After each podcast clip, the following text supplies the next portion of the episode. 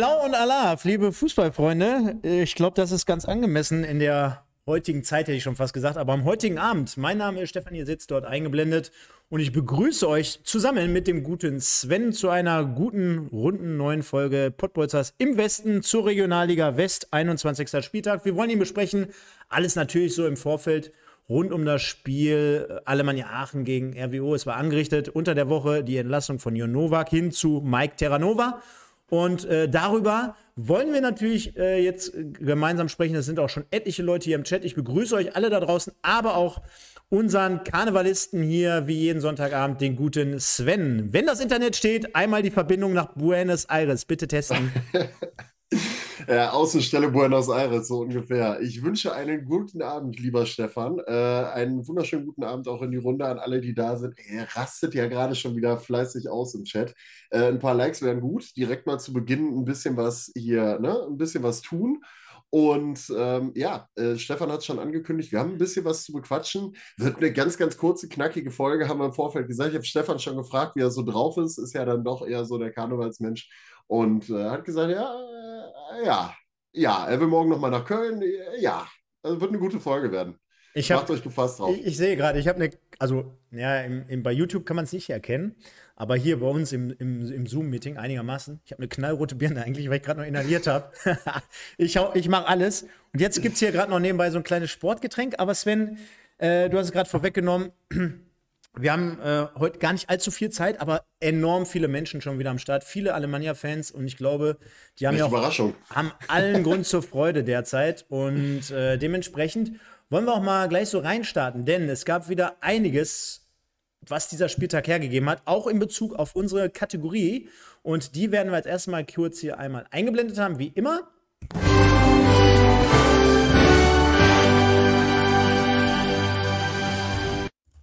Genau, der im Westen. Und dazu haben wir ja auch eine passende Grafik. Die ist wie immer vorbereitet, natürlich hier an dieser Stelle. Und zwar wird der im Westen des Tages präsentiert von. Ja, mega.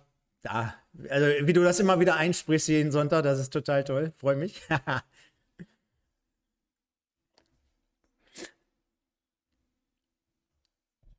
ich, ich muss übrigens mal eine Lanze für die Leute brechen. Ähm, es erreichen uns immer mehr einzelne Nachrichten auch auf unserem Instagram-Account, deswegen und auch privat wahrscheinlich.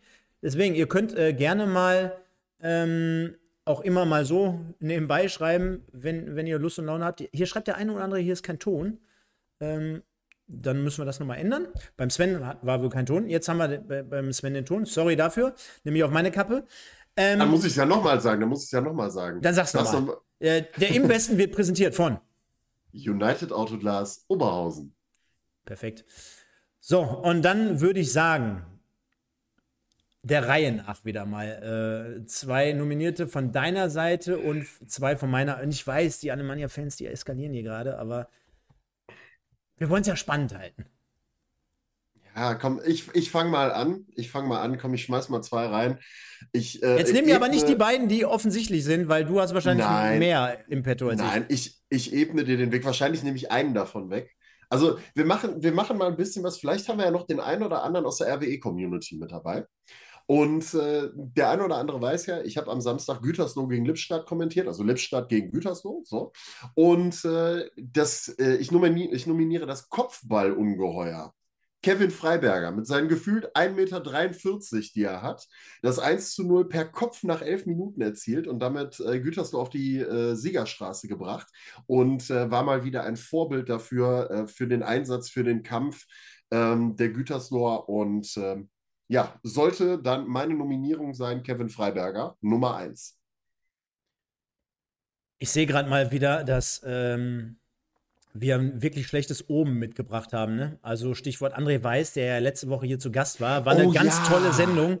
Und jetzt müssen wir uns natürlich wieder bei allen Leuten da draußen entschuldigen. Immer irgendwie so gefühlt zumindest, wenn einer hier live vor Ort ist, dann äh, läuft es nicht so in, in der nächsten Woche. Erinnere ne? dich an Julian Hesse beispielsweise. Mhm. Gut, lassen wir mal Heiner Backhaus außen vor, ne? Mhm. aber erinnere dich an Julian Hesse beispielsweise mit Gütersloh.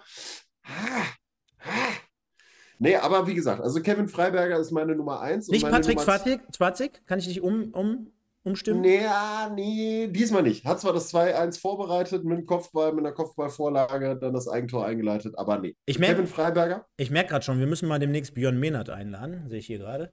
ähm, kleiner Seitenhieb. Und ich mach's mir äh, kurz und schmerzlos hier, denn ich nehme Anton Heinz. Und ich kann dir schon sagen, im Hintergrund äh, wird hier gerade trotz ein bisschen Erkältung, wie ich ja gerade reingebracht habe, schon mal sich ein bisschen darauf vorbereitet auf morgen. Und wir haben uns gerade einfach mal das Best-of seiner Freistoßtore reingepfiffen, weil ich meinem Kumpel erzählt habe, dass äh, er jetzt am Wochenende mal wieder aktiv war, also der gute Anton. Und dann haben wir uns einfach mal im Best-of nochmal das Ding gegen Wuppertal Revue passieren lassen, hier bei YouTube. Und äh, ja, ich bleibe bei meinem Statement. Es ist für mich der beste Freistoßschütze ja. Europas. Da wird sich jetzt auch diese Saison nichts mehr ändern. Also ich habe tatsächlich europaweit die, äh, die Kicker nicht alle auf dem Schirm, aber ich gebe dir auf jeden Fall, also deutschlandweit definitiv, brauchen wir uns nicht drüber unterhalten, dass wir kommen gleich auf das Spiel noch, dann sage ich dazu den Freistoß. Noch Übrigens, wenn es da draußen Aachener Unternehmen gibt, die uns gerne sponsern wollen, die können gerne bei mir anrufen. Gerne, ne? meldet euch gerne. Also äh, wir wollen hier, wir sind natürlich immer neutral, gar keine Frage, ne? aber ähm, wir sehen ja, es ist eine gewisse Plattform da. Vielleicht ist das interessant für euch. Ne? Also gerne melden. Ähm, ich schmeiße noch einen zweiten rein. Ich mache es da auch kurz und schmerzlos. Kevin Hagemann, der blüht unter Ersan Palatan wieder auf und äh, hat zwei wunderschöne Tore gegen Rödinghausen gemacht und hat natürlich dazu beigetragen, dass der WSV ja, ganz entspannt und locker flockig 4 zu 0 gewonnen hat.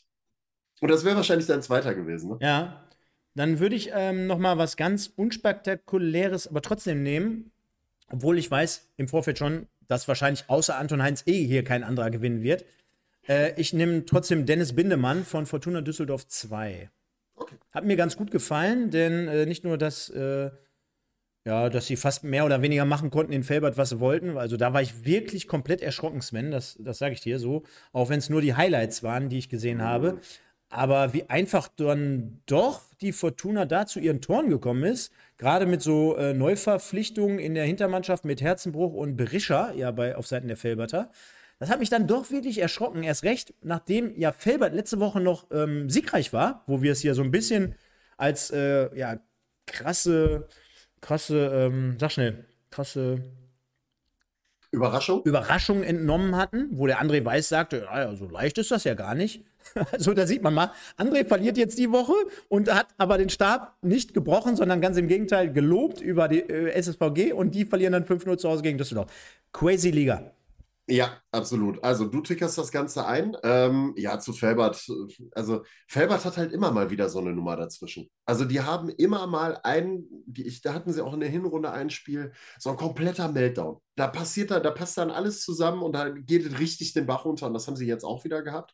Und das, obwohl du eigentlich einen ganz ordentlichen Start in die Rückrunde schon mal wieder gehabt hast, unter anderem mit dem Sieg eben in Gütersloh.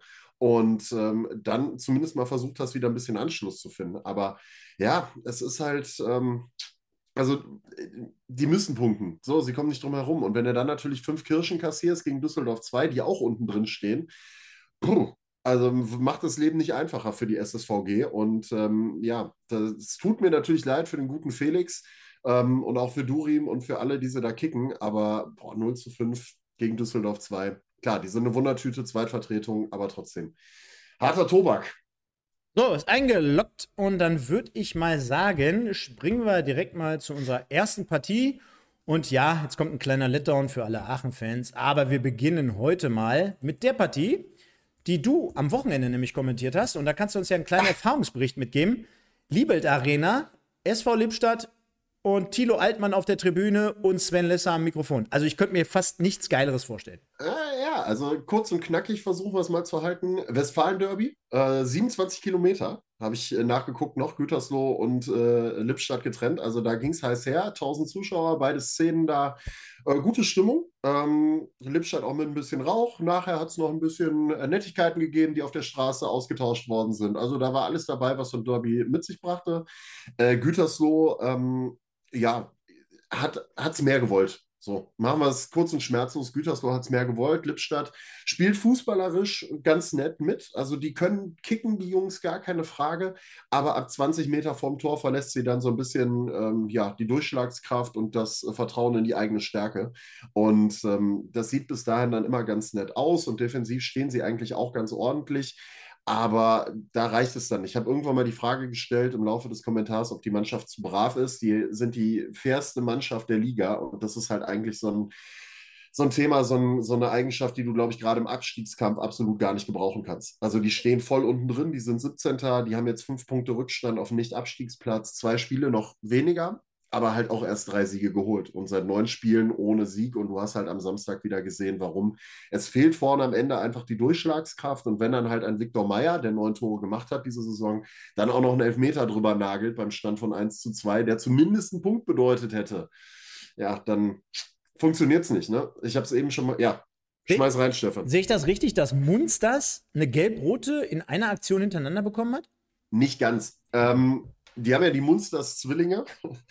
das ist auch immer. Die, die beiden, die beiden wechseln. Ne? Holländer. Ja, die, ja, ja, die wechseln auch nur im Doppelpack. Die sind im Doppelpack zu Strahlen gegangen und von Strahlen aus dann zu Lippstadt. Herrlich. Und Nick Munsters ist in der 60. eingewechselt worden und ist dann in der 91. mit Gelbrot vom Platz geflogen und war übrigens der einzige Spieler bei Lippstadt, der überhaupt Karten kassiert hat. Ne? Also alle anderen, die reingekommen sind, die waren brav wie Dilemma und die haben nichts kassiert. Die waren in den Zweikämpfen lieber so unterwegs, dass sie gesagt haben: Ah, nee, nee, geh lieber vorbei, ist besser so. Ähm, also das war schon, da fehlt es halt dann so ein bisschen auch an Biss einfach und das hast du denen angemerkt und Gütersloh hat es gut gemacht, war jetzt nicht die Übermannschaft, 1-0 Kevin Freiberger, ähm, ja, in der Mitte dann zwischen zwei Verteidigern durchgeschlichen, per Kopf, auch äh, immer noch faszinierend, dass er das per Kopf macht. Ähm, Lennart Rolf mit einer sehr, sehr guten Vorlage davor nach elf Minuten, nach 28 Minuten ein richtig schöner Angriff von Lippstadt dann über links, der dann auch zum verdienten Ausgleich geführt hat in dem Moment. Ja, und dann war es hinterher ein Eigentor von Maximilian Fischer nach einer guten Ecke von, äh, von Dantas. Äh, Twarzig, dein Twarzig, dein Patrick Twarzig hat ja verlängert am ersten Pfosten und dann ja, fällt der Fischer vor die Füße und er kann leider nichts anderes machen. Ja, und dann hast du halt diese Szene, ne? irgendwie ich noch 79. Minute, Christian Elfmeter, der war schon eher so, den, den, hat er gesucht und dann hast du Viktor Meyer, der macht die Dinger. Neun von zehn macht er im Schlaf und den hat er dann einfach Richtung, ah, was ist das, A44 gedonnert da hinten. Dürfen, dürfen wir eigentlich an dieser Stelle den Bogen ein bisschen spannen für die Leute und schon mal so ein bisschen anteasern, wer uns demnächst hier besuchen kommt?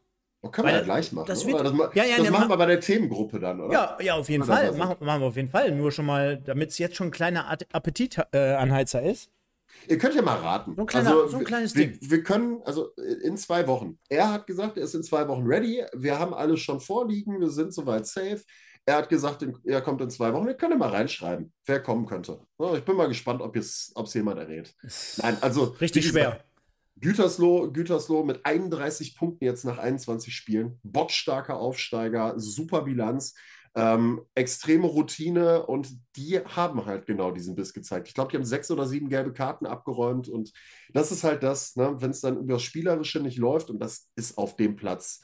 Also es war nicht vergleichbar mit Saarbrücken unter der Woche. Die haben ja noch einiges dafür getan, dass das Spiel jetzt am Samstag stattfinden konnte, aber du hast schon sehr, sehr früh gesehen, der ist sautief, du hast die Fußabdrücke gesehen und es wurde von Minute zu Minute schlimmer auf dem Rasen. Also gutes, geordnetes Fußballspiel war da nicht unbedingt möglich. Dann kommen wir zum nächsten Spiel, denn der SV Rödinghausen, wo wir ja alle dachten, ja, so ein bisschen mehr in der Spur sein zu können in den letzten Wochen, unterliegt überraschend deutlich für meine Verhältnisse.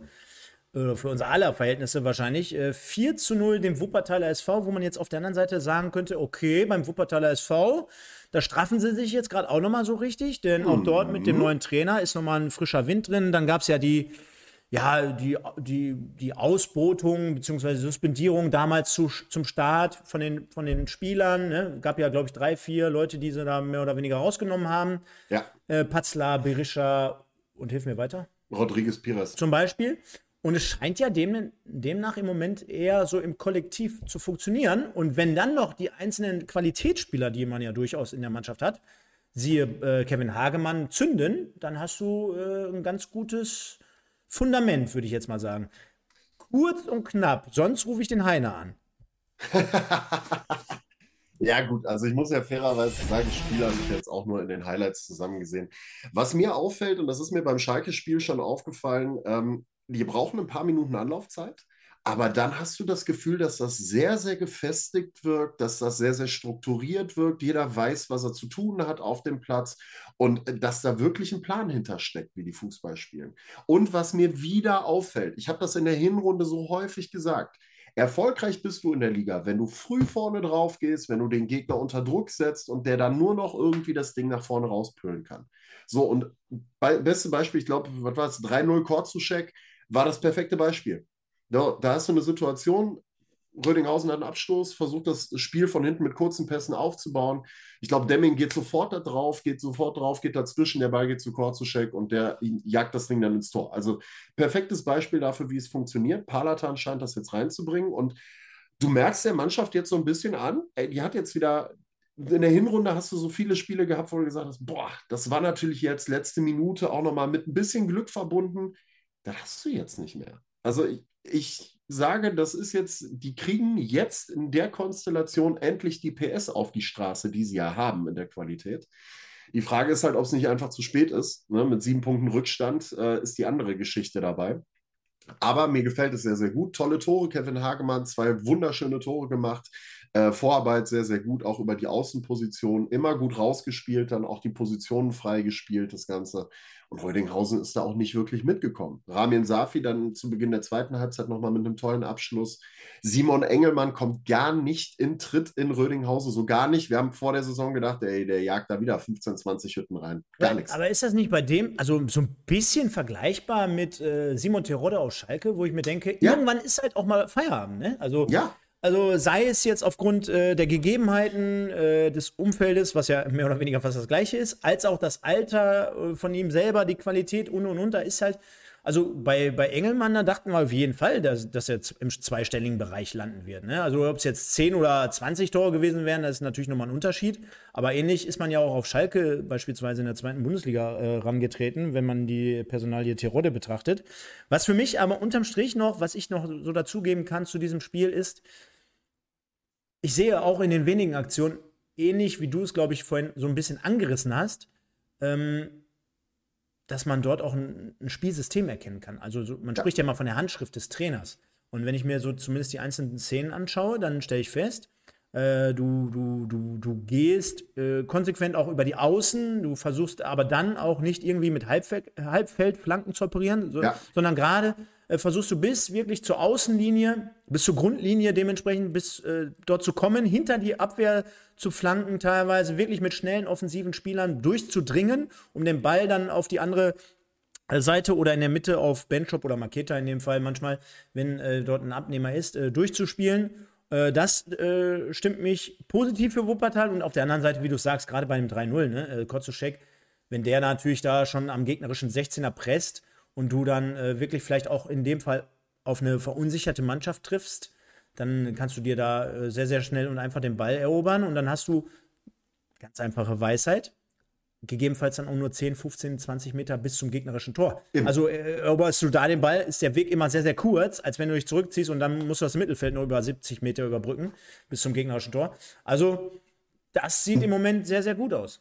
Und das ist halt genau das Thema, was halt ein Ersan Palatan auch so ein bisschen mit reinbringen will, dass du früh den Gegner stresst, früh die Bälle eroberst und dann, wie du sagst, du hast dann halt nicht viel Wegstrecke. Und das ist halt, das haben wir in der Hinrunde, Ende der Hinrunde auch häufig bei Bocholt und bei Aachen eben gesehen. Und das ist halt genau das probate Mittel, wie du in dieser Liga erfolgreich sein kannst. Du hast gute Verteidiger, gar keine Frage.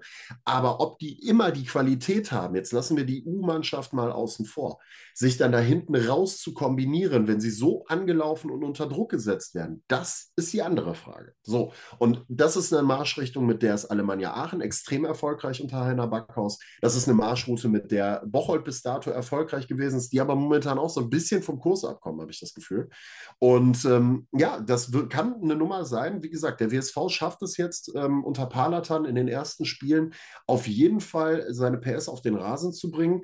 Ähm, ich habe die Mannschaft in der Hinrunde häufig genug kritisiert. Jetzt kann ich sie einfach auch nur loben. Also es ist wirklich äh, eine Entwicklung zu sehen. Es macht Spaß, diese Entwicklung auch zu sehen. Und äh, ich stelle auch die steile These auf, dass ich glaube, dass die erfolgreichsten Mannschaften nach der Winterpause bis zum Saisonende wahrscheinlich der WSV und Alemannia Aachen sein werden, was die Punkteausbeute angeht. Das heißt jetzt nicht, dass der WSV jetzt noch den großen Sprung schafft und noch aufsteigen wird, weil dazu hast du halt einfach diese sieben Punkte Distanz und das ist halt sehr, sehr schwer einfach zu holen. Aber es ist auf jeden Fall ähm, sage ich, es wird einen guten Lauf geben dabei, die Mannschaft wird erfolgreich sein und dann wird man gucken, wo es hinführt. Und in der Hoffnung dann, dass man äh, Trainer und Mannschaft größtenteils zusammenhalten kann, hat man eine gute Grundlage auch für eine neue Saison. Eine Mannschaft, die ebenfalls eine gute Grundlage hat, äh, bildet der erste FC Bocholt nach wie vor immerhin ab.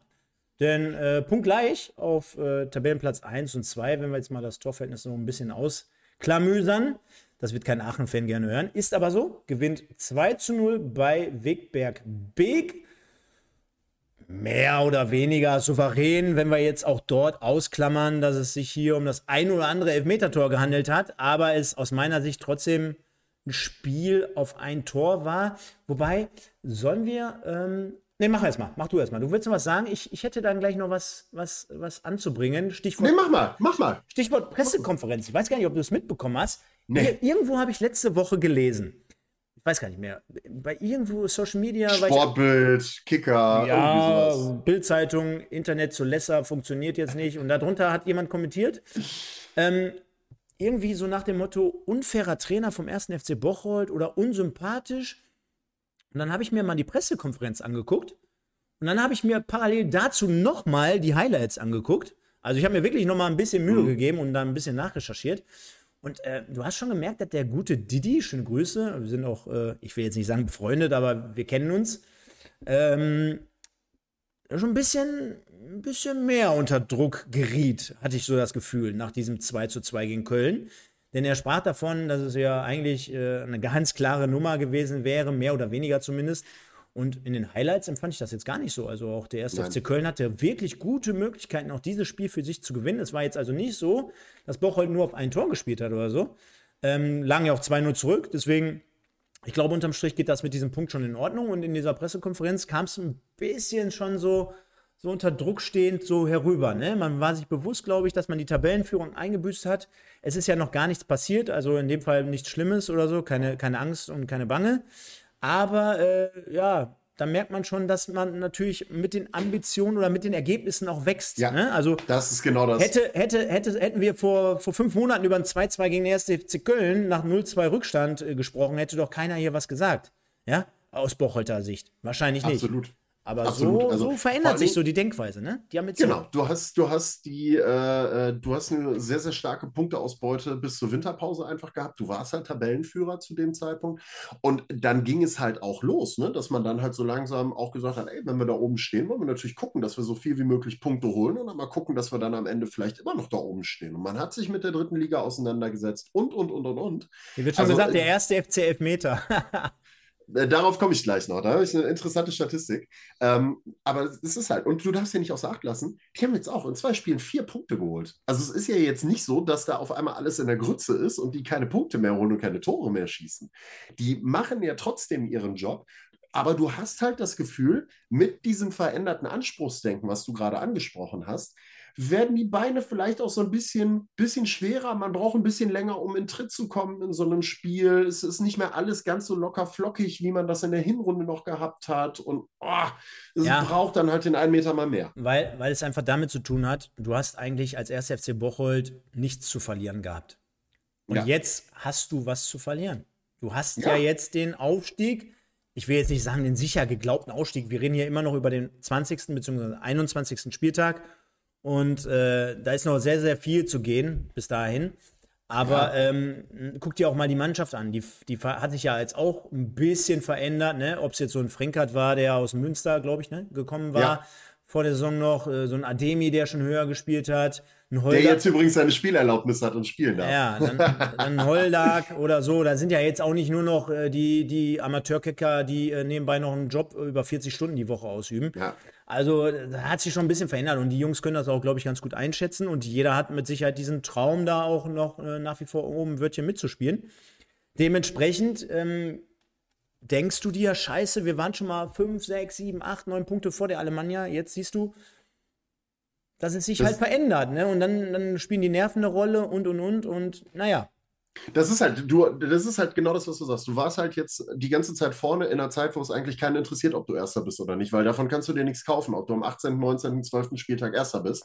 Das ist halt nun mal so. Das ist, das ist schön anzugucken, aber am Ende des Tages interessiert, wer am 34. Spieltag oben ist. So, und wenn du in der Zwischenzeit aber diese, wie du es gesagt hast, fünf bis x Punkte auf Aachen plötzlich verspielst und auf einmal den Druck merkst, dass die konstant, bam, bam, bam, bam, bam, die drei Punkte jedes Wochenende abliefern und immer souveräner dabei werden. Das kommt ja noch dazu. Das ist ja nicht so, dass die Aachener nur mit Glück gewinnen, sondern das ist ja, die werden immer souveräner. Das ist immer mehr so, dass die Woche für Woche irgendwo hinfahren oder am Tivoli spielen und das Gefühl hast, jo, also wenn da jetzt einer einen Punkt holt, dann ist das schon ein großes Kino, dann ist das schon echt überraschend. Die sind sehr souverän, die kriegen ihre Pferdchen jetzt auf die Straße und das weiß Bocholt auch. Und wenn du dann natürlich zum Rückrundenauftakt direkt mal zwei Punkte verdödelst und die Aachener damit punktgleich sind und in der Tabelle sogar vorrücken wegen der Tordifferenz, dann bist du an dem Punkt, was du eben gesagt hast, du hast halt jetzt was zu verlieren und dann spielst du gegen Weg, Beck, Beck auf einem Rasen, der auch wieder tief ist, der jetzt auch nicht gerade äh, Wimbledon-Geläuf ist und äh, wo sich Wegberg eigentlich auch sehr, sehr wohl fühlt, weil sie zu Hause die meisten Punkte holen. Einfach auswärts schenken die die Punkte in der Regel her. Unangenehmer Gegner einfach, der gerne auch zu Hause mal kontert, der auch gerne mal den Bus hinten drin parkt.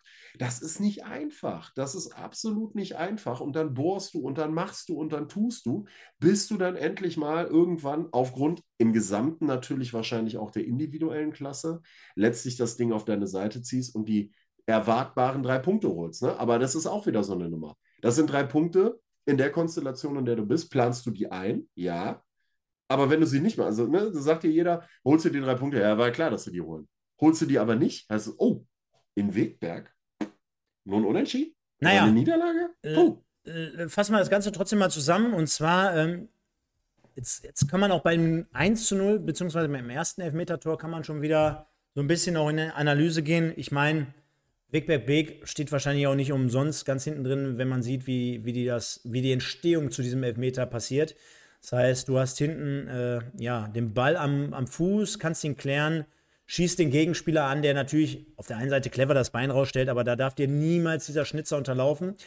Wiederum spricht für den ersten FC Bocholt in der Situation, dass du einen Stürmer hast wie Malik Fakro, der da wirklich 90 Minuten lang auf solche Situationen lauert. Ne? Also der, der antizipiert diesen Ball, der ja. riecht quasi, dass er geblockt wird und äh, schaltet dann dementsprechend schnell um. Und jeder der draußen, der zumindest schon mal irgendwo in der Kreisliga aktiv war, ihr werdet mir mit Sicherheit recht geben, dass ihr auch mit Sicherheit irgendwo mal einen Mitspieler hattet, der immer so als Schlitzohr in der Mannschaft galt. Mm, er, er, er, sucht diese Aktionen. Ne? Er sucht diese Aktionen. Äh, ich finde auf der einen Seite, wenn es äh, wirklich berechtigt ist, so wie in dem Fall, er wird zu Fall gebracht. Er nimmt natürlich diesen Kontakt. Er sieht das auch. Er weiß ja, genau. Er weiß genau in dem Moment, Torwart kommt von rechts. Ich muss jetzt den linken Haken spielen, weil er führt, er, er fährt noch das Bein aus es ist ein Foul einfach, ja. Und ja, ja, klar. Aber guck dir an, wie der Torwart den Fuß dabei hält. Das ist ja noch nicht mal so, dass er das ja. Bein rausstellt, sondern ja. er dreht es ja sogar ein in dem Moment. Ja, und Fakro, Malek sucht ja dann am Ende des Tages, wie du es gesagt hast, der ist halt ein Schlitzohr, der sucht diesen Kontakt. Aber dazu mal zwei Sachen noch. Nummer eins, Stichwort wieder hohes Pressing. Das, was wir eben schon mal beim WSV gehabt haben, zeichnet sich auch da wieder aus. Bist du einfach erfolgreich mit? Nummer zwei, jetzt kommt die allgemeine Statistik, weil das Thema gerade aufkommt. Elfmeter FC Bocholt. Der erste FC Bocholt ist in der Regionalliga West die Mannschaft, die die meisten Elfmeter kassiert. Also für sich bekommt. Zehn an der Zahl in dieser Saison. Zehn Elfmeter, die der erste FC Bocholt in dieser Saison bekommen hat. Stichwort Malek Fakro, der davon auch einige rausgeholt hat. Das Schlitzohr haben wir jetzt wieder gesehen. Acht davon haben sie verwandelt. Und jetzt kommt der Oberknaller an der ganzen Geschichte. Schätz mal, schmeiß mal eine Zahl in den Raum. Wie viele Punkte das unterm Strich ausgemacht hat? Diese acht verwandelten Elfmeter.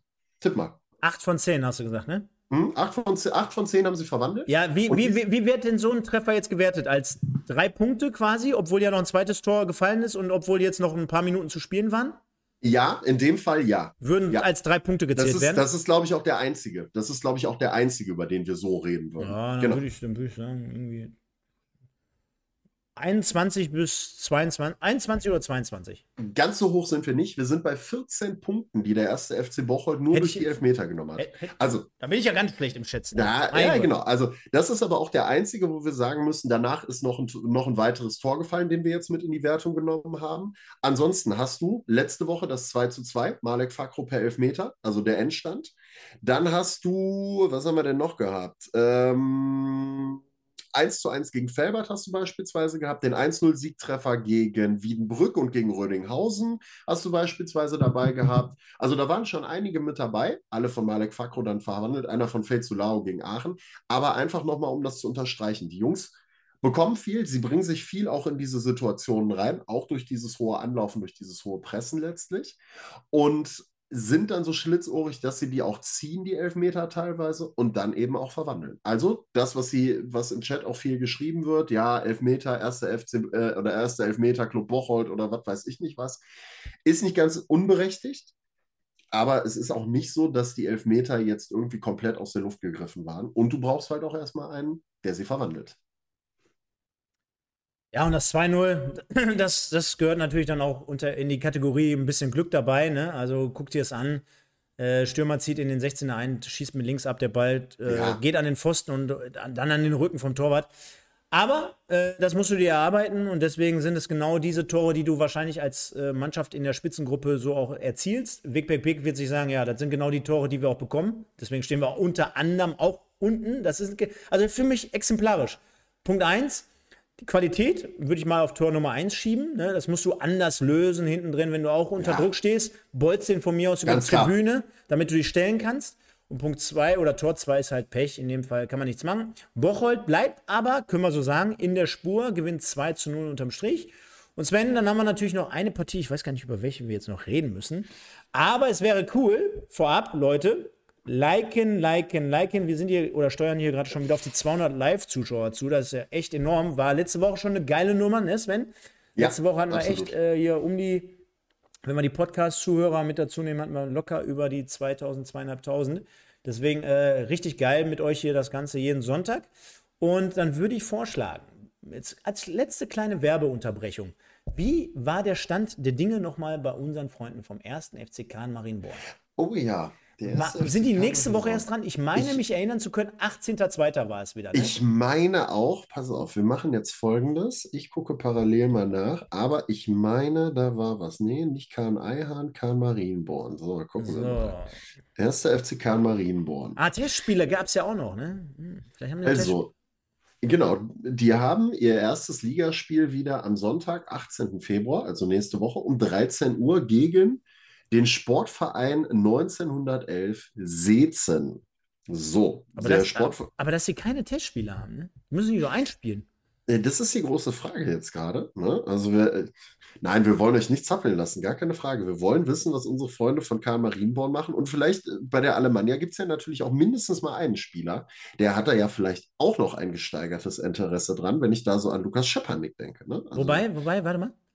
So, ah, aber was sie geil gemacht haben, ich bin jetzt nämlich gerade mal auf der Homepage von denen, auf der ersten oder auf fc-kahn.de. Hör mal.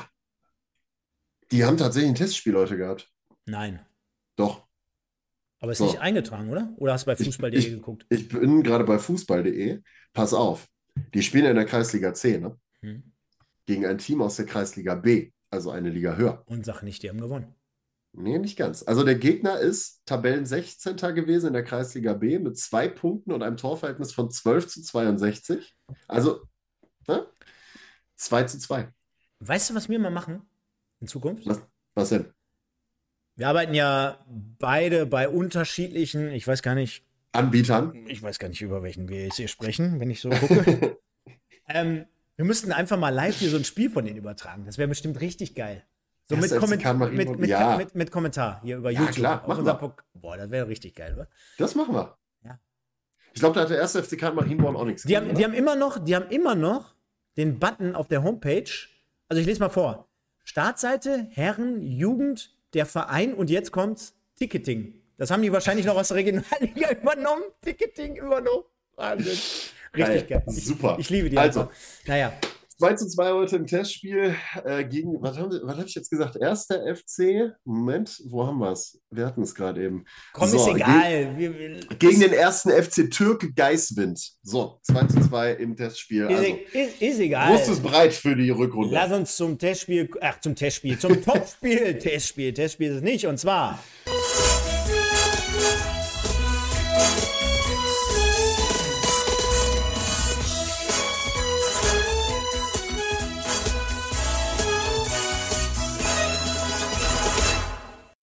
Ich hoffe heute mit Sound. Könnt ihr mal reinschreiben, ob heute. Ich habe noch mal was abgeändert.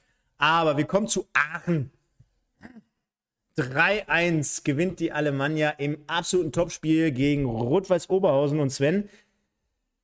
Naja, unter der Woche, ich habe es vorhin gesagt. Äh, ähm, Novak weg, Terranova hin, Alt, altes Konzept.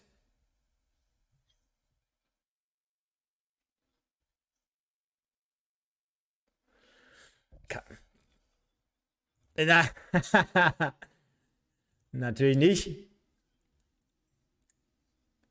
Wir müssen demnächst mal, wir müssen demnächst mal wie, wie im Doppelpass immer machen. Wenn Uli Hoeneß dann irgendwann alle zehn Jahre gefühlt der Kragen platzt, dass so ein Heiner Backhaus dann auch mal die Chance hat, hier live in der Sendung anzurufen und sagen, hör mal, ihr beiden Pappnasen, ihr beiden?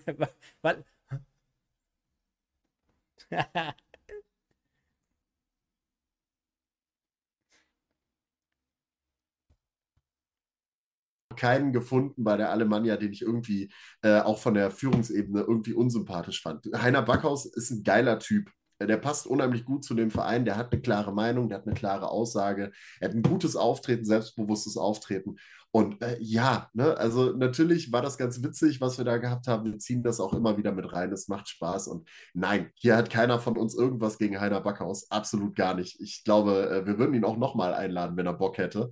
Ähm, Weil es einfach, ja, ist ein guter Typ. Also ist ein ehrlicher Typ, hast du nicht mehr so viele im Fußball und äh, ist vor allen Dingen brutal erfolgreich mit seiner Alemannia aktuell. Ne? Also wie gesagt, äh, wenn du dir auf Oberhausen dann das Ganze anguckst, nach dem ganzen Trara, was es da Ende des Wochenendes dann gab, äh, mit offenen Briefen und mit Plakaten und äh, wir supporten nicht mehr, wenn der Novak gehen, wenn der Novak nicht geht und ja, dann schmeißt er den raus und plötzlich äh, hat Mike Terranova sein Telefon leider nicht schnell genug ausgeschaltet und ehe er sich's versah, war wieder Trainer bei Rot-Weiß Oberhausen. Unter der Woche, wie gesagt, in Felbert erfolgreich, 3-0. Tja, und am Tivoli ähm, brachte der neue alte Besen dann nicht sonderlich viel. 1 zu 3 am Ende aus Sicht der, der Oberhausener. Meinst du, die Kulisse spielt dann auch noch damit rein? Also diese 23.000, das ist ja eine unfassbare Kulisse. Ich habe das jetzt nochmal gesehen. Ich glaube, Hoffenheim hat jetzt äh, am Spieltag dieses, dieses Wochenende gegen Köln irgendwie 20.000 gehabt oder sowas in der Richtung. Keine Ahnung. Also das sind so Vergleiche, die du da ja fahren kannst. Erste, zweite Liga. Also da kann die Alemannia ja problemlos mithalten. Geile Choreo dazu einfach. Also das Drumherum hat mega gepasst. Und wenn du dann natürlich so eine brutale Stimmung auch noch hast, das peitscht dich natürlich zum einen nach vorne. Verunsichert das dann auch unter Umständen so Spieler wie bei RWO? Ich meine, guck dir die Tore an, die sie sich gefangen haben. Oh, ich sag mal so, ähm, hätte jetzt in beide Richtungen laufen können. Ne? Also wir können jetzt auf der einen Seite argumentieren und sagen, so ein Trainerwechsel auf Seiten von Oberhausen kommt zur richtigen Zeit vor so einem Spiel, sodass irgendwie alle laufen und befreit ausspielen. Und auf der anderen Seite kannst du natürlich auch sagen, na, ist da natürlich die undankbarste Aufgabe für, für einen Neutrainer äh, am, Tivoli, äh, am Tivoli direkt aufzuschlagen. Am Ende sind wir jetzt schlauer, denn das Spiel ist 3-1 ausgegangen und äh, Oberhausen hat wirklich zum Teil katastrophale Fehler ähm, auf, den, auf, den, auf den Platz gebracht. So kannst du natürlich dort nicht bestehen. Ne? Und kann schon mal ein bisschen vorwegnehmen. Ähm, bring gleich auch noch mal ein, zwei Takes zu und da würde ich gerne alle hier mit reinnehmen. Deswegen könnt ihr gleich mal alle euren Senf dazu schreiben. Ich würde gerne mal meinen äh, mein, mein Take bringen in Bezug auf die Pressekonferenz, die es nachher gegeben hat. Ne? Also, falls ihr da äh, alle mal ähm, äh, irgendwie noch äh, Zeit gehabt habt, um da reinzuhören, gebt es euch mal oder haut gleich mal ein paar Sätze hier noch mit rein, wie ihr es empfunden habt. Für mich war es einfach ein Spiel, was auf einmal relativ schnell entschieden war und wo es auf einmal dran 3-0 steht und wo ich von Oberhausen jetzt nicht unbedingt so, so viel gesehen habe. Ja. Zumal, ähm, ja, du hast Qualität auf dem Platz mit, mit, mit, äh, mit Stoppelkamp, mit Kreier. Und dann hört es was auf, ne? Also.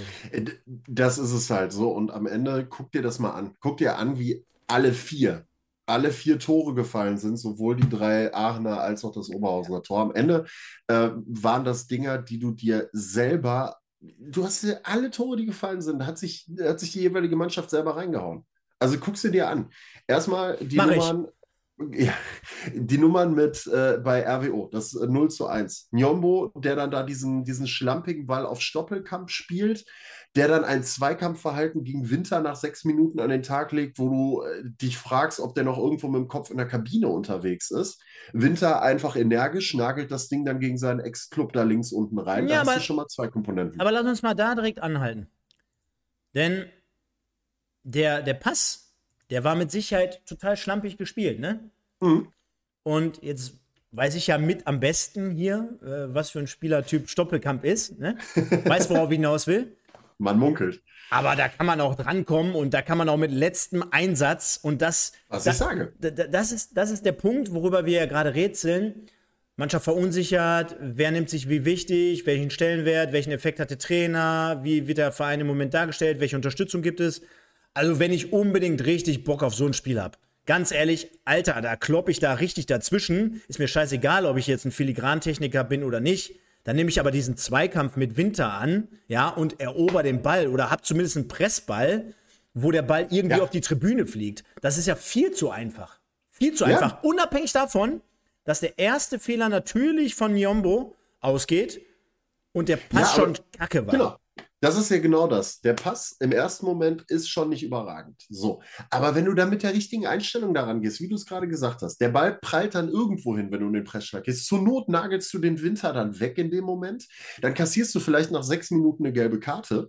Aber ganz ehrlich, Moritz Stoppelkamp ist jetzt nicht der Typ, der sich zwei gelbe Karten in einer Partie abholt. Ähm, und ab da ist ja im Prinzip der Spielverlauf schon vorgezeichnet. Wenn du siehst, wie, ein, wie man da in den Zweikampf reingeht, auch wie der Pass gespielt wird, mit welcher, überspitzt gesagt, Laissez-faire-Einstellung. Njombo auch schon viele starke Spiele für Oberhausen gemacht. So, und Winter auf der anderen Seite, der zeigt genau den Einsatz, den du haben willst in so einer Partie. Da hast du eine geile Hütte, 23.000 Leute, zwei Traditionsduelle. Ey, den, an dem hättest du wahrscheinlich ein, ein Feuerzeug anzünden können. Äh, da hättest du ein Streichholz anzünden können, so heiß wird er gewesen sein davor. Und so geht er auch in den Zweikampf und nagelt dem Benz dann das Ding da links unten um den, äh, um den Kopf. Also, das ist ja genau der Einsatz, der Wille, den du haben willst. Ich meine, Heiner Backhaus lebt das auch vor. So. So, und dann steht es auf einmal 1 zu 0. Bumm. So, und RWO denkt sich, ey, wir sind doch gerade erst angekommen, das Spiel hat doch gerade erst angefangen, was ist denn hier los? Und du rennst sofort der Musik hinterher. Definitiv. Und dann rennst du in der Halbzeit oder vor der Halbzeit dann auch noch dem zweiten Tor hinterher. Denn, ich sag mal Magic so, Anton. es ist, ja, es ist ja schon so sein Markenzeichen, dass er auch antritt wie Cristiano Ronaldo. Ne? Also Mhm. baut sich da dementsprechend vorm, äh, vom Ball auf, nimmt oder im Vorfeld nimmt er dann diese genau exakt abgemessenen Meter Ja. ne, auf, um Ja. den Abstand zu gewahren zum, zum Ball. Vielleicht da äh, kurz einhaken.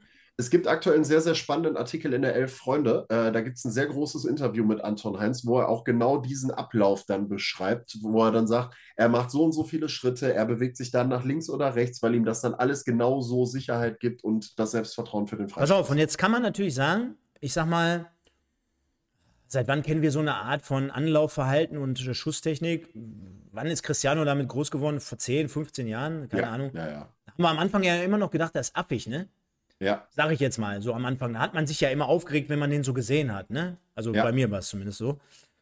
Also die Statistik und die, die Erfolge geben ihm einfach recht. Von mir aus könnt ihr auch mit dem Kusselkorb anlaufen und die Dinger dann mit dem Kopf reinnageln im Freistoß. einmal noch einen Handstand und Ja, einmal und dann noch mal die Hose runterlassen, einmal kurz oder was, weißt du? Äh, ist ja ganz egal. Da steckt schon Technik hinter und ich glaube, da steckt auch enorm viel Arbeit und viel Training dahinter. Mhm. Ähm, wo war das jetzt nochmal? Ähm, ich habe gesehen, genau, bei Stephen Curry ist ja, passt ja schön. Ja. Nicht ganz, weil du natürlich ein Football-Trikot an hast, ich weiß das. Aber weil du ja auch ein Trikot aus dem US-Sport hast. Habe ich gestern gesehen, ähm, eine ne Doku auch mit ihm, da, da gibt es ja einiges an Material. Ja, da war der sechs, sieben Jahre alt und da sagte sein Vater schon, hör mal, wenn du jetzt hier jeden Tag acht Stunden trainierst und Bälle wirfst, dann kann aus dir was werden. Überleg dir das mal, du bist sieben Jahre alt und dein Vater sagt zu dir, jetzt, jetzt wirf mal acht Stunden pro Tag, Tag. Bälle. Und er hatte ja wahrscheinlich keine Ballmaschine, die ihm die ganzen Bälle immer noch zugeworfen hat. Kennst du ja wahrscheinlich auch, wenn du mal hin und wieder Wahrscheinlich im ein Park Ball und den muss er andauernd Ja, wiederholen gehen. So, Super. ne? Boah, und das stelle ich mir extrem krass vor. Und bei Anton Heinz war es mit Sicherheit nicht eins zu eins genauso. Da werden bestimmt ein paar Bälle mehr gewesen sein. Aber da steckt schon enorm viel Training dahinter. Und nochmal, ich habe es vorhin angesprochen, habe mir nochmal die Highlights auch gegen Wuppertal angeguckt. Ja. Ich, ich, ich kann da eigentlich nichts erkennen, wo ich sage, da, da sehe ich irgendjemanden Besseren drin. Und für all diejenigen, die jetzt da draußen um die Ecke kommen und sagen, okay, äh, Bocholt, Elfmeter, Aachen Freistöße. Naja, aber es ist halt ein Element, was enorm wichtig ist. Und bei der Vielzahl auch, wie man überhaupt zu diesen Situationen kommt und wie man sie auch teilweise provoziert und herausspielt, ja, dann ist es ja wirklich so, der Herz hat es im Live-Kommentar gesagt, ja, der macht 8 von 10. Und jetzt überleg ja. dir mal, was das für eine Quote ist. Da kannst du ja schon einen safen Ei dahinterher werfen, dass du jedes zweite Spiel, jedes dritte Spiel von mir aus ein so ein Ding machst. Und das ist dann auf Strecke einfach entscheidend. Das ist ja auch die Quote, wir haben es ja eben gesagt, 8 von 10. Das ist die Quote, die Bocholt bei 11 Metern hat. So. Ja. Und jetzt sage ich, dir, sag ich dir aber noch eins. Der Elfmeter, äh, der Elfmeter, der Freistoß bei 0 zu 2 oder 2 zu 0, so. Ganz ehrlich. Ich, also, für mich ist der haltbar. Ich sag da, der kommt, der kommt ja jetzt nicht gut. Der geht genau zwischen Öztürk und der Mauer durch und geht Richtung Benz und der ist da irgendwie noch mit der Hand dran, fällt ein bisschen komisch. Meines Erachtens ist der haltbar, aber ich glaube auch, dass Anton Heinz mittlerweile mit seiner Freistoßqualität so in den Köpfen der Torhüter drin ist, weil der das halt nicht einmal gemacht hat, sondern weil der jetzt, glaube ich, schon in dieser Saison 6, 7, 8 von den Dingern da reingewemst hat, dass der so in den Köpfen drin ist, einfach von den Torhütern, dass die sofort wissen, oh, scheiße, scheiß Position jetzt gerade, da tritt Anton Heinz jetzt an, oh, oh, das wird, oh, ob ich da rankomme. So, und wenn du das schon geschafft hast, ist ja schon die halbe Miete, da weißt du, du musst das Ding ja nur noch auf die Kiste bringen. Auch da definitiv 100% Zustimmung. Gleiches Spiel wie auch da nochmal in Wuppertal beim zweiten Tor mit Patzler damals. Der war auch haltbar mit Sicherheit, ne? Aber der ist schon so in den Köpfen drin, dass, äh, dass jeder Torwart sich denkt, ach du Scheiße. Und ich meine, jetzt hast du ja noch äh, jemanden aus Oberhausen mit Benz gehabt, der das ja auch jahrelang in der eigenen Mannschaft so kannte. Ne? Dementsprechend, ja. der kennt den ja noch dreimal besser als andere. Ja, ja, letztes Jahr zusammengespielt, ja, genau, der, der, hat ihm wahrscheinlich im Training jedes Mal fünf Dinger noch um die Ohren gepfeffert. Und äh, ja, ist ja so, ne? Und, und dementsprechend gebe ich dir aber auch recht, er war ja noch ein bisschen abgefälscht, glaube ich. Ja, minimal. Das macht, also ich macht es vielleicht noch mal ein bisschen gesehen. schwieriger, aber den kannst du schon haben, weil unterm Strich sagt man bei einem Torwart, ja, ja, wenn du dran bist, dann kannst du ihn auch haben. Ne? Also kann man schon mit Sicherheit anders regeln. Ähm, interessiert aber unterm Strich keinen. Nö. Und äh, jetzt halten wir mal fest, dann steht es 2-0. Du aus Oberhausen-Sicht äh, kassierst äh, dementsprechend zwei Tore nach, nach Fehler im Aufbauspiel und nach so einem Freistoß. Da können wir schon unsere These untermauern und sagen, okay, läuft wirklich nicht im Moment so rund, ne? Demnach. Nee. Ja. Passt. So, und dann, und dann hast du kurz nach Wiederanpfiff hast du das 3-0, was du dann kassierst, auch wieder Anton Heinz, der dann auch gegen seinen Ex-Club trifft, muss man ja auch nochmal kurz hervorheben, sind ja zwei Oberhausener, die gestern ja, äh, Aber sorry, sorry, äh, ob jetzt Qualität und Anspannung und äh, Nervosität vor 20.000, da muss ich was anderes spielen, da, das, da muss ja. ich zum Wasserpolo gehen, aber so ein, so ein Rückpass, also sorry, ne? Also jetzt mal wirklich, äh, nee, geht gar nicht. Als ich das Tor gesehen habe, also, wow. Wow. Das ist, also ja, der, das ist ja Kreisliga. Das ist ja wirklich. Der erste, der erste Ball von Jombo vor dem, vor, dem 0 zu, vor dem 1 zu 0 war schon kacke. Der war schon nicht gut. Oder, sagen wir so, der war nicht gut, den hätte man aber noch verarbeiten können und das Tor vermeiden können. So. Der Ball vor dem 3 zu 0, der war einfach ultimative Scheiße. Der war komplett scheiße. Und dass du dir dann so ein Tor dadurch fängst, musst du dich nicht wundern. Also das ist, äh, das war bodenlos. Der Ball zurück war einfach wirklich bodenlos und dann fängst du dir verdient das 3 zu 0. Und äh, ja, also da, da, kam halt wirklich einfach alles zusammen ich und da merkst du, ja. Ich, ich, ich stelle mir bei solchen Mannschaften, ich meine, ich rede ja auch meistens immer sonntags um 21.15 Uhr auch nicht über den allergeilsten Fußball hier. Also für die, die uns verfolgen, die wissen genau, wo. Außer ich, dieses Wochenende. Vielleicht dieses Wochenende, kann es gut sein. Ja, aber ich stelle mir ganz einfach die Frage, muss es dann immer die feine Klinge hinten heraus sein, Nein. wenn du so unter Druck stehst? Also ich meine, guck dir das Standbild nochmal an, ich habe es gerade offen. Da wird ja dann wirklich hinten Mann gegen Mann in der Spieleröffnung gespielt. In der Regionalliga West bei einer Truppe wie Oberhausen, die jetzt nicht dafür bekannt ist, dass die mit Öztürk beispielsweise in der Innenverteidigung das Spiel filigran eröffnet, du dann schon 2-0 zurückliegst, das 1 0 schon so provoziert hast, Natürlich ist mir bewusst, dass in der heutigen Zeit viel auf Ballbesitz ankommt und auch gerade bei der Spieleröffnung, weil sonst läufst du dann 90 Minuten den Ball hinterher und bist, hast dann immer die Arschkarte und dann läuft auch ein Angriff nach dem anderen auf dich zu. Aber doch, du musst doch so ein Risiko auch abwenden können oder einschätzen können, auch als Torwart beispielsweise. Ja, ähm, dass ein Jombo da vielleicht nochmal die Cojones hat, um da nochmal hinzugehen und okay, Aber auch dann, was hätte dieser Ball zurückgebracht? Dann wäre äh, Benz derjenige gewesen, der unter Druck geraten wäre und der hätte den Ding spätestens dann lang gekloppt. Ja, also du hast immer Vor- und Nachteile und ich verstehe, dass, dass es sehr auf Ballbesitz ankommt. Aber ja. in so einer Situation bei 2-0, wo du dir eigentlich nichts mehr erlauben kannst, weil dann ist das Ding ja nach, das ist ja dann durch bei, also das war ja nach einer Minute direkt durch. Ja, so und ich, ich gehe da voll mit rein. Ich bin voll bei dir. Äh, das können die U-Mannschaften alle machen. Die sind fußballerisch sowieso, die haben dieses Konzept, wir wollen hinten rausspielen, wir wollen, äh, ja, hier feiner Fuß und tralala und hopsasa.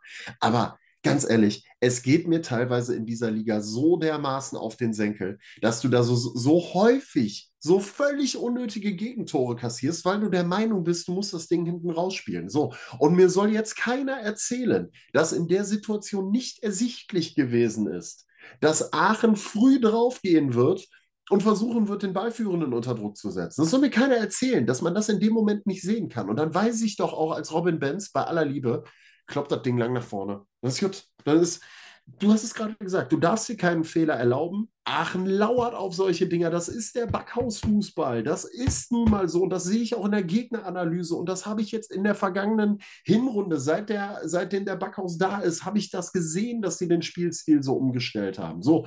Und ich habe es eben noch gelesen. Aachen war ab der 70. Minute platt.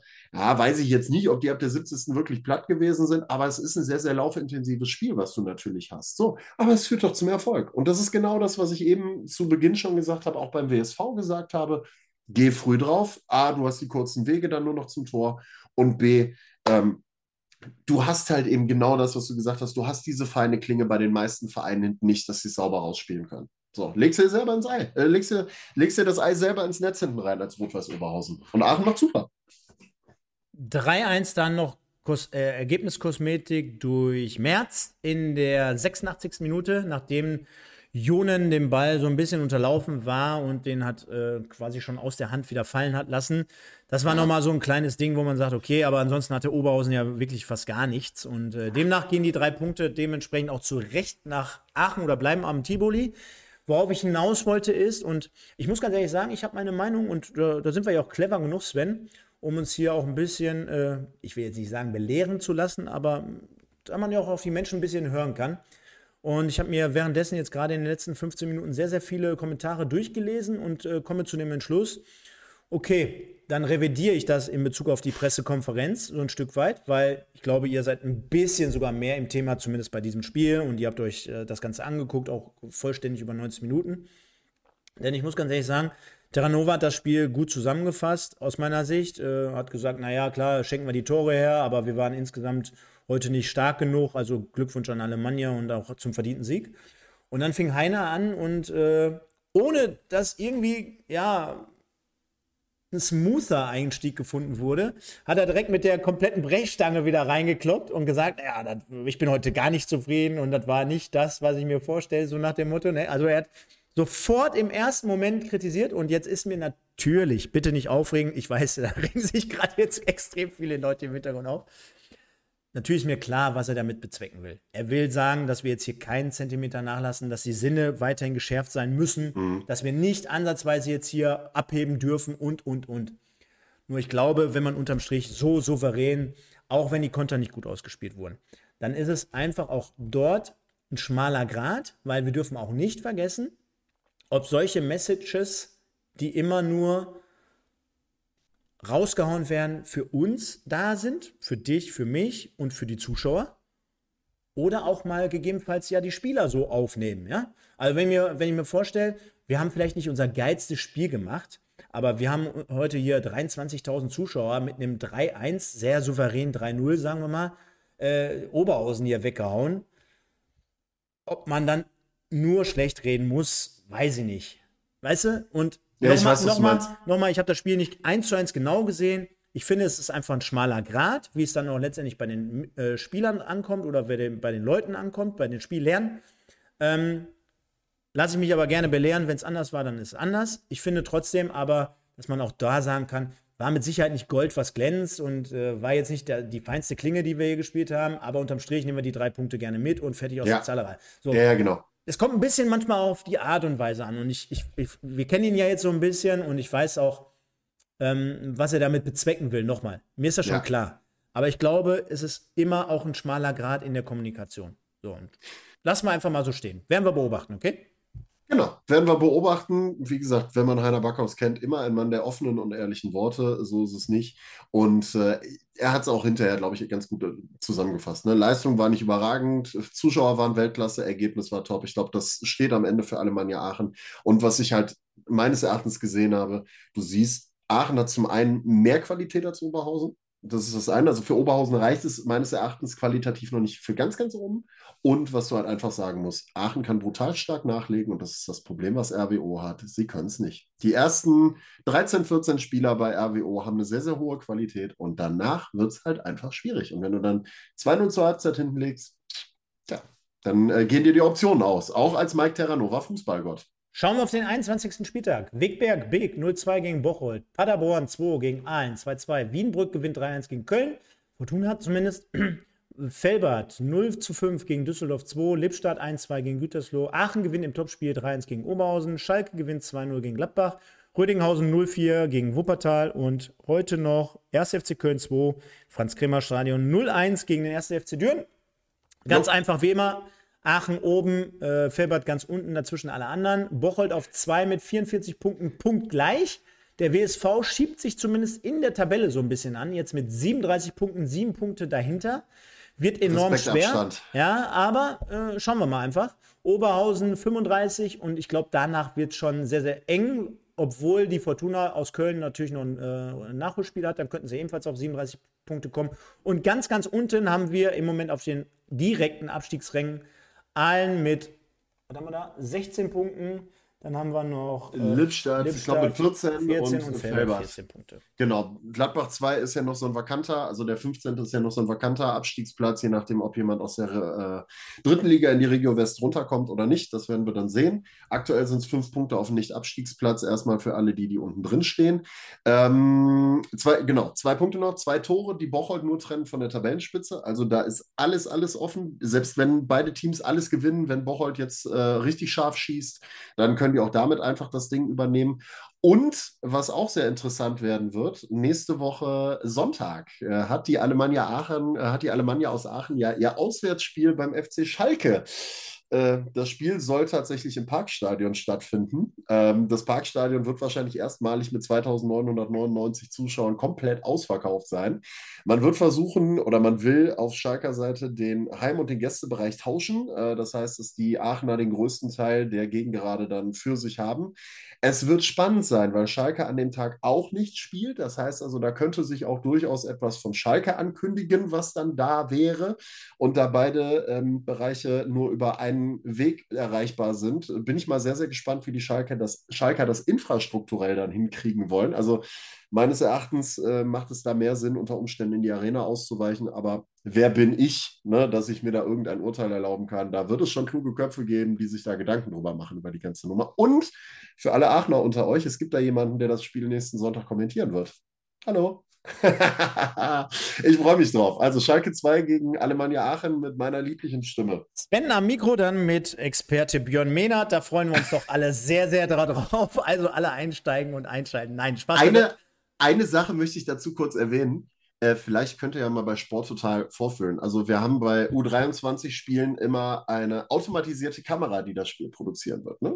Möchte ich nur mal kurz so erwähnen. Vielleicht wollt ihr da ja noch mal kurz dem einen oder anderen eine nette E-Mail schreiben. Vielleicht tut sich da ja dann was und wir machen nicht unbedingt automatisiert. Ich Schauen wir Weiß es nicht, ob es möglich ist oder nicht, keine Ahnung. Schauen wir mal einfach an dieser Stelle und haben hier genau. noch unseren Im Westen des Tages. Wie soll es anders sein? Anton Heinz mit 78 Prozent gewinnt das Ding hier mehr oder weniger souverän vor Hagemann mit 10, Freiberger mit 6 und Bindemann immerhin noch mit 4 Prozent. Sven, und äh, dazu haben wir natürlich hier nochmal einmal abschließend unsere Grafik, denn der Im Westen des Tages wird präsentiert von United Autoglas Oberhausen. Dann ist Anton Heinz, kann ich euch schon mal sagen, das fünfte Mal hier am Start zum Im Westen des Tages. Hat sehr, sehr gute Chancen, das Ding auch am Ende des Jahres abzuräumen. Dann, dann sind wir beide mit Sicherheit auch am Start, Sven, und werden das Ganze mal irgendwie präsentieren. Vielleicht haben wir die Möglichkeit, dass wir ihn mit reinnehmen. Und abschließend machen wir es jetzt. Ich danke schon mal allen Leuten, die heute geguckt haben und zugehört haben. Wir haben ja gleich noch die Verkündung. Das machst du gleich abschließend in deiner Abmoderation. Ich ja, sage ja, vielen, vielen Dank für euren Support. Bitte liken, liken, liken, liken. Und wenn es geht, schreibt doch mal bitte alles rund um das Aufstiegsrennen äh, Rennen in die Kommentare nach Ende dieses Videos. Äh, schreibt rein, wie, ob ihr gestern im Stadion wart. 23.000, absolut geile Kulisse, Wahnsinn. Wie seht ihr das rund um äh, Anton Heinz mit, dem, mit den Freistoßschützen? Ist er wirklich der Beste Europas oder kommt da noch Cremaldo ran und und und? Äh, ich sage vielen, vielen Dank, äh, Alaf und Hello, für morgen. Alles Gute euch da draußen. Passt auf euch auf. Wir sehen uns nächste Woche wieder. Und Sven, dir gehört der letzte Take und natürlich noch die Ankündigung für in zwei Wochen.